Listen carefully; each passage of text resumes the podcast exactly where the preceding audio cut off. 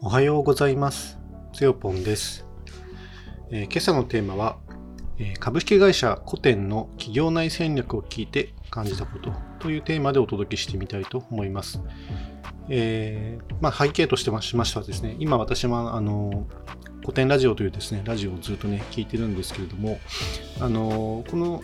株式会社コテンという会社ですね、あの深井龍之介さんという方をね、中心とした、あの、まあ、ベンチャー企業なのかな、スタートアップ企業の一つですね。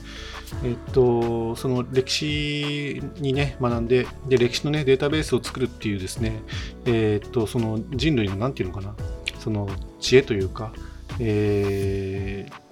と、ななんて言ったですかね、ナレッジですか。なんか、ちょっとこ自分はそれに関わってないから言葉に全くできないですけど、まあ、そういったものをですね、その歴史的なですね、いろんなその知見、知恵みたいなものをですね、データベースを作って、まあ、みんながそれをですね、あの見れる状態にして、それで何かをね、考えてもらう。まあ、そういったことがですね、とても価値があることだということにですね、あの重きを置いて、まあ、それをまずね、作るっていうことをミッションにですね、活動している会社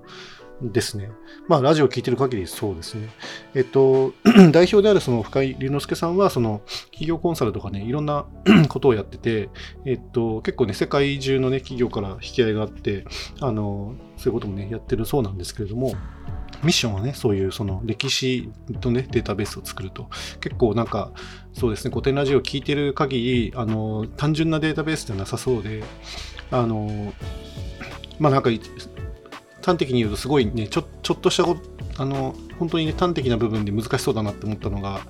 あの全てのですね歴史的事実がそのあるピンポイントで発生しているわけではないですよねと。それから昔のことになればなるほどですねその時系列が曖昧になるというか、あの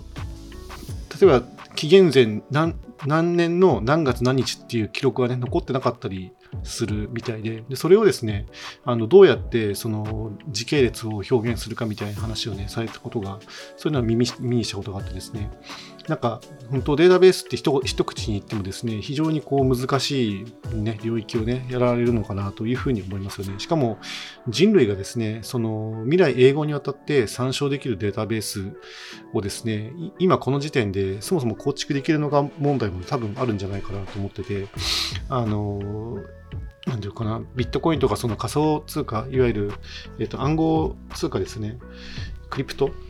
クリプトのようなですね、あの仕組みとかを使えば、もしかしたら、あのあれは結構その、あの自立分散型だですね、えっと、ネットワークなので、えっと、どこが潰れてもどっかは生きてるってことで、必ずその、えっと、台帳の、ね、コピーがね、それぞれあのマスターはなくて、全世界に散らばってるっていう状態になるんですけれども、ま、そういうものでもね、作っていかないとですね、あのその一つの、ね、会社にですね、データベースだけ存在してなんていうんだと、全然その全世界の人が使える状態にもならないし、きっとね、あのそのうちその会社の、例えば、じゃあ、あの バックエンドサーバーがですね、ぶっ壊れたとか、えーその、えー建屋がね、火事になったとか、いろんなその保守性の面でですね、非常に中央集権型はよろしくないはずなんですよね。だからなんか、そんなようなことをね、自分はちょっと感じながらですね、そのいつもね、ラジオを聞いてるんですけど、でその話はちょっと置いといて、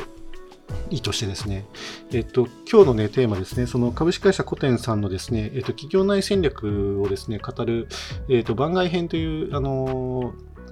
番組というか、あのテーマ、エピソードがね、ありまして、えーとね、それを聞いてちょっとね、思ったことをですね、今日はお話ししてみようかなというふうに思いました。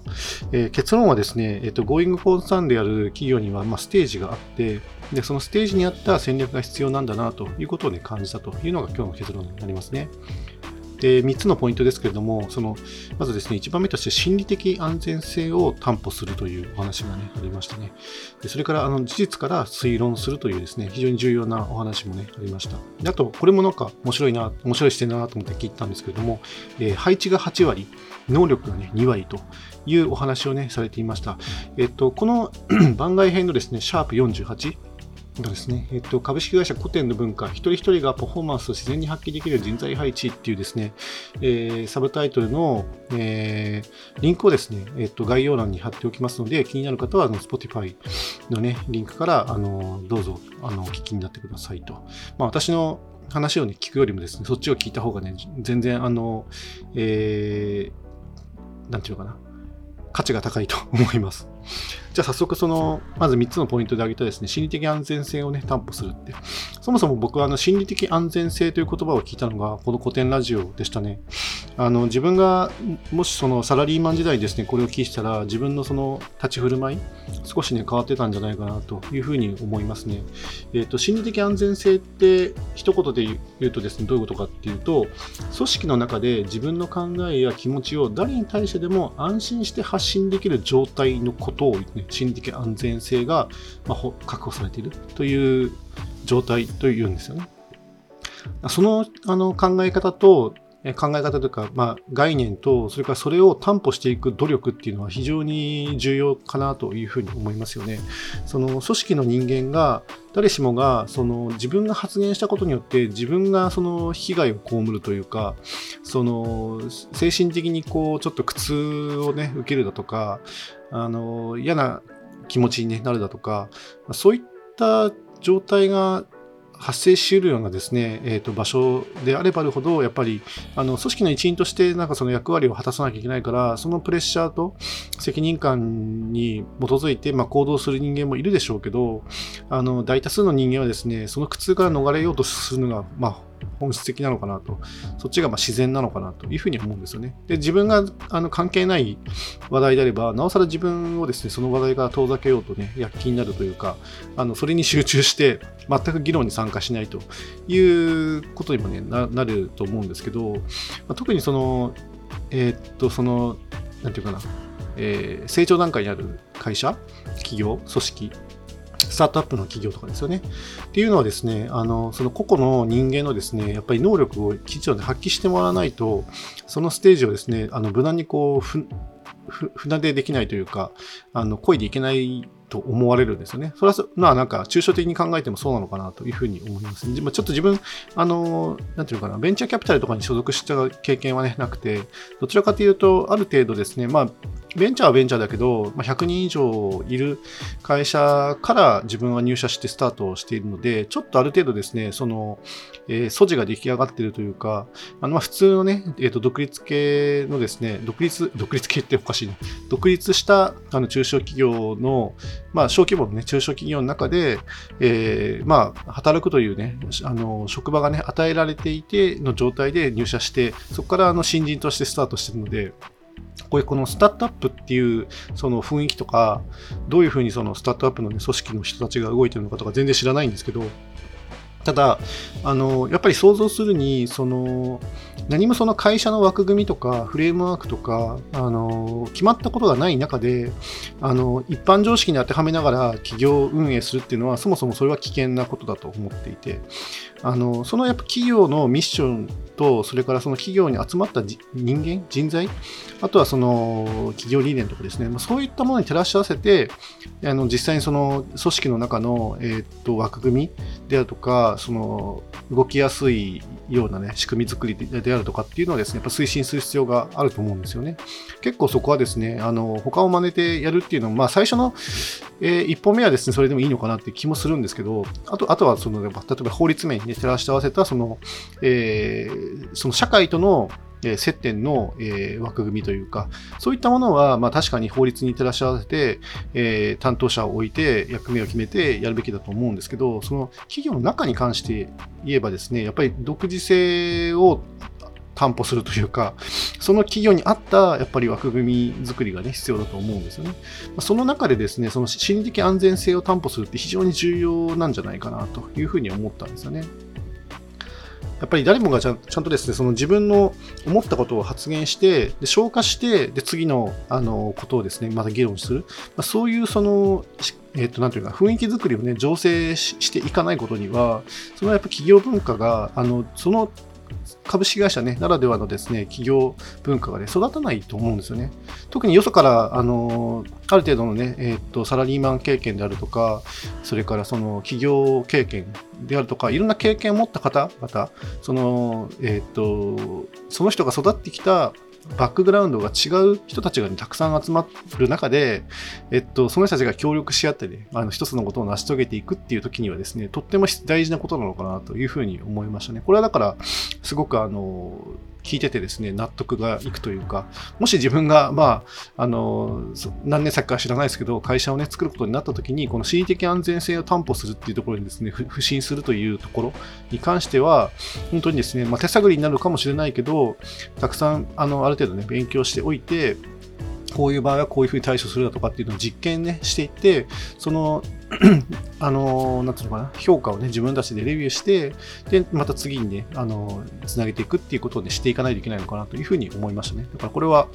すごく私はポジティブに受け取った、えー、話ですね。心理的安全性を担保すると。2番目がですね、えー、っと、事実から推論するという話がありましたね。えー、っと、これはですね、あの、まあ、株式古典さんが言う前か、以前からですね、いろんな人がやっぱり言ってる話ですね。特にあの、あの本を読んだりとかね、しててもですね、あの、経営者たるものをやっぱりその事実からですね、あの、判断をするみたいなことはすごく重要視されていますよね。例えば自分が読んだ本の中だと、孫正康さん、あのソフトバンクを、ね、作られた孫正康さんの本、著書の中にですね、そういう言葉がね、あったようにちょっと記憶しますね。あの、明確な言葉はちょっと忘れましたけど、あの、事実をしっかりね、見て、で、あの、そこからその、えっ、ー、と、検討するというか、あの分析をして判断をするというのが非常に大事だと。事実を見ないで、あの雰囲気とか、それから自分の中の常識と照らし合わせて判断するとかっていうのは、絶対やっちゃいけないことらしいんですよね。まあ、それはそうだよなというふうに思いましたね。あのやっぱり、あの推論っていうのはその未来を予測するために必要なことなんだけど、その、えっと、元となっている前提がですね、事実でなかったとしたら、それってやっぱりその、その推論自体に意味がなくなってしまうし、でその推論をもとに戦略を立てて動いているんだったら、それって実は間違った方向に進んでる可能性がね、出てきますよね。まあ、そ本当数学みたいな話だと思ってて、やっぱりその、気づきがいたその、なんていうのかな、推論によってこう、ね、石を積み上げて構造物を作ってるんだけど、その下の構造物が脆いとですね、すぐ崩れてしまいますよね。ぐらぐらして。だからそういう、そういった話とね、同じだと思ってて、あの、やっぱり事実をきちっとね、見て分析して推論して、推論の結果、じゃあこうした方がいいよねっていう方針を決めて動いてみて、またそれでチェックをしてみる。そのレビューをしてチェックをして、えー、っと、で、また次、その自分たちの起こした行動に対してこういう事実が起きたっていうのをまた分析してまた次につなげていく。まあ、これもだからいわゆる PDCA だと思うんですけど、まあ、そういうことをですね、まあ、徹底してやっていくっていうことが、あの、その企業ですね、えー、っと、なんていうのかな、押し上げていく、えー、原動力になるのかなというふうに思うんですよね。だからこれは本当に、なんていうのか、経営者だけじゃなくて、その、企業にね、入ってる一般会社員にしても、こういうことがですね、基本的にできないといけないのかなというふうに思いますね。まあ自分、そこまで言っときながらですね、自分ができてるかっていうと、全然できてないと思いますし、まあ、あの、ラジオの中でその、深井さんもですね、えっ、ー、と、事実から推論するっていうのはなかなかできない、できてないんだけどっていう言い方をね、されてましたけど、うん、なかなかその、口では言ってみてもですね、なかなかこう難しいっていうのは確かにあるのかなというふうには思いますよね。まあ、ちょっと余談になっちゃうけど、その事実からですね、推論するという部分っていうのは、あの、まあ、自分があのよくたまにですね、まあ、昨日もちょっとやったけど、あの、やってる瞑想法の中、ビパッサーナ瞑想の中でもですね、出てくるような話ではありますね。あの、自分の中に、心の中に生じるですね、妄想だとか、えー、思いだとかをね、ベースにして行動するというよりは、まず起きてる事実をしっかりね、認識して、観察して、そこを分析してですね、えー、先へ進むっていう、やっぱりね、そこの根底にあるんですよね、ビパッサーナ瞑想の。あの、主要なね、あの、やってることって。だから、そういうところにもね、通じるなと思いますし、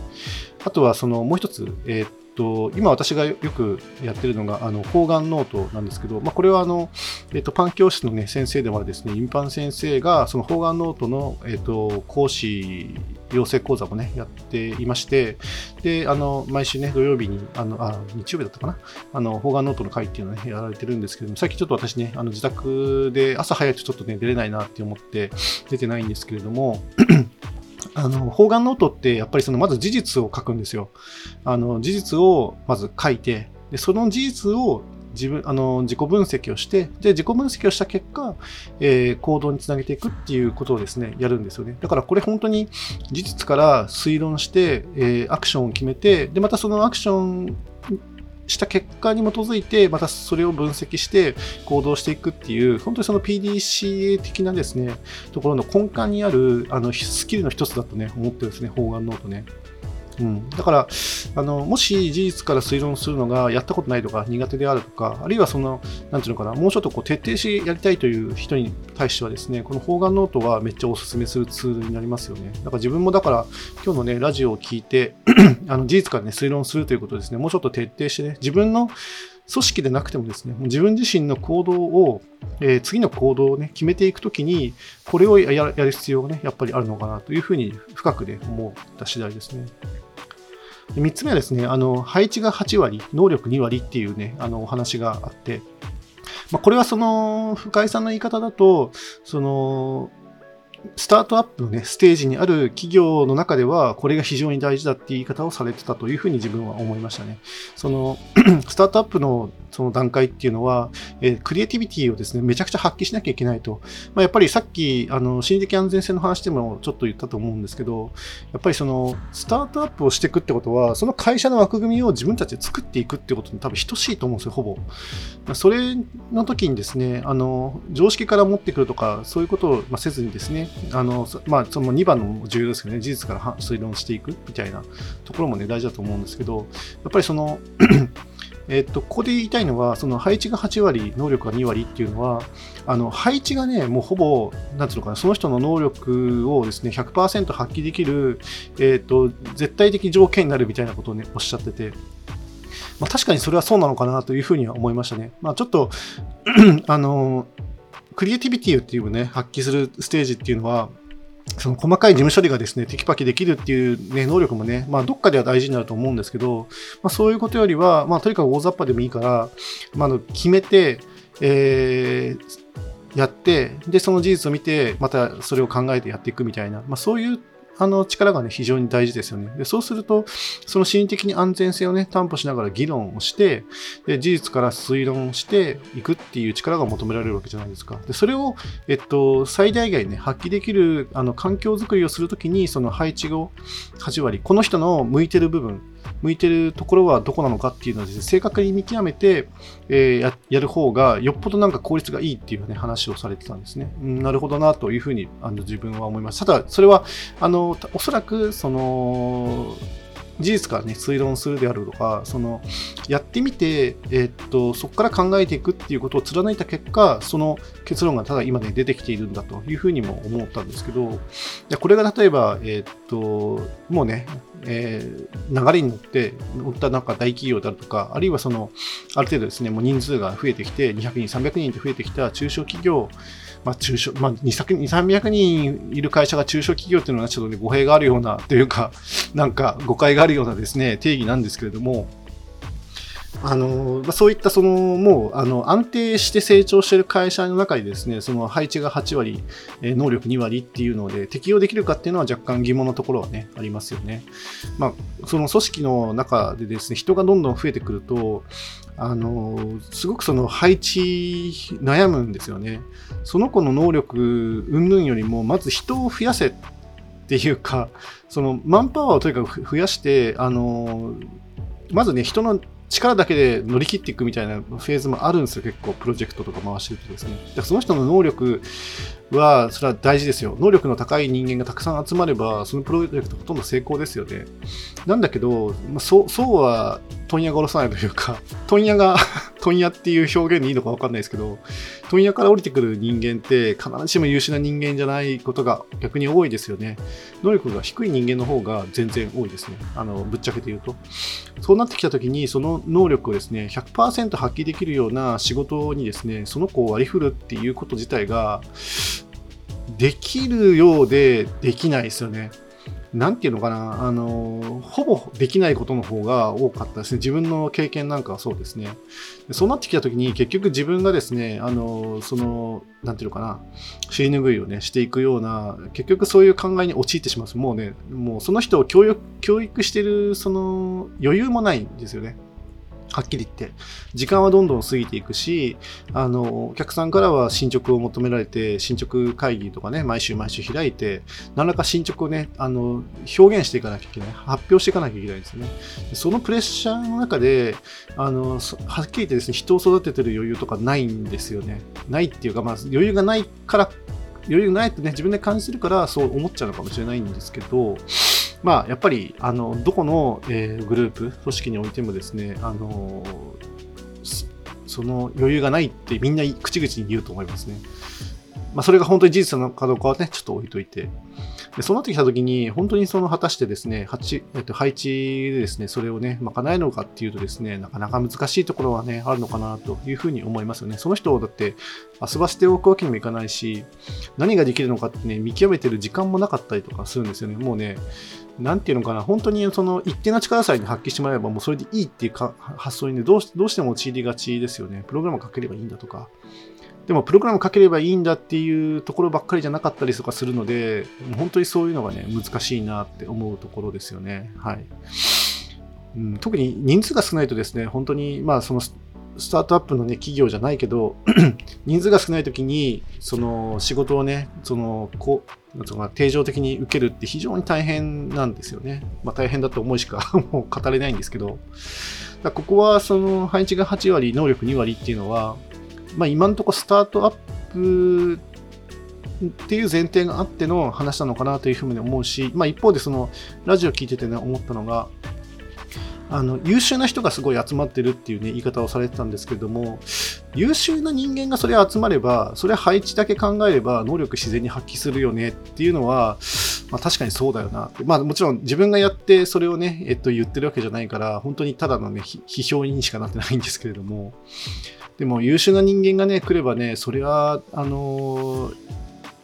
仕事しててもね、楽しいんじゃないかなというふうには思いますよね。で、確かにその優秀な人間をですね、その能力人間の能力がね、あの遺憾なく発揮できるね、あの、雰囲気とか場所がね、できてないと、それはどんどんダメになっていくだけなので、そこは、あの、見習うべきなところなのかなと。だから、スタートアップっていう限らずにですね、その、ある組織なのか、ある部署、まあ、ある質でもいいんですけど、まあ、そういうちっちゃい単位で考えたときに、それが本当にできてるんだっけっていうのを見ていくっていうのは大事なことなのかもなっていうふうには思いますね。だから、じゃあ、まあ自分が言えるのはここからですね、その優秀じゃない人たちがたくさん集まった時にどうするかっていうあの話をですね、あの、話というか、えー、っと、そういう、その、なんていうかな、取り組み？優秀じゃない人を集めちゃいましょう。じゃあ、じゃあどうするのっていうね、そこをですね、あの、本当はね、考えていく必要があるのかなというふうには思いますよね。まあ、それもだから、えー、事実からですね、推論をして、で、それで実行してみて、また次をね、考えていくっていうことを、していかなきゃいけないかなというふうには思いますよね。はい。えーまあ、ここはですね、ちょっと本当に自分、あの、弾いただけでですね、まあ、いろいろ話が出てくるので、まあ、これぐらいにしようかなと。まあ、このポッドキャスト自体、自分の心理的安全性をね、確保した、えー、ラジオ。まあ、誰かから何か批判されるわけでもないので、勝手に喋ってるっていうところなんですけれども、まあ、自分は自分でこうやってですね、あの自分の考えをまとめていくのが、今はなんか合ってるのかなというふうに思いますね。だから自分自身をですね、ポッドキャストを見つけて、まあ、そこで喋らせてるっていうのは、ある意味正解なのかなと、オチになったかな と思います。はい。今日はですね、ちょっと長くなったので、もう雑談なしで以上にしたいと思います。最後まで聞いてくださってありがとうございました。えっ、ー、と、株式会社コテンさんのですね、えっ、ー、と、番外編、その古典ラジオの番外編であるあのリンクをですね、概要欄に貼ってありますので、もしよかったらそれを聞いてください。以上にしたいと思います。それではまた。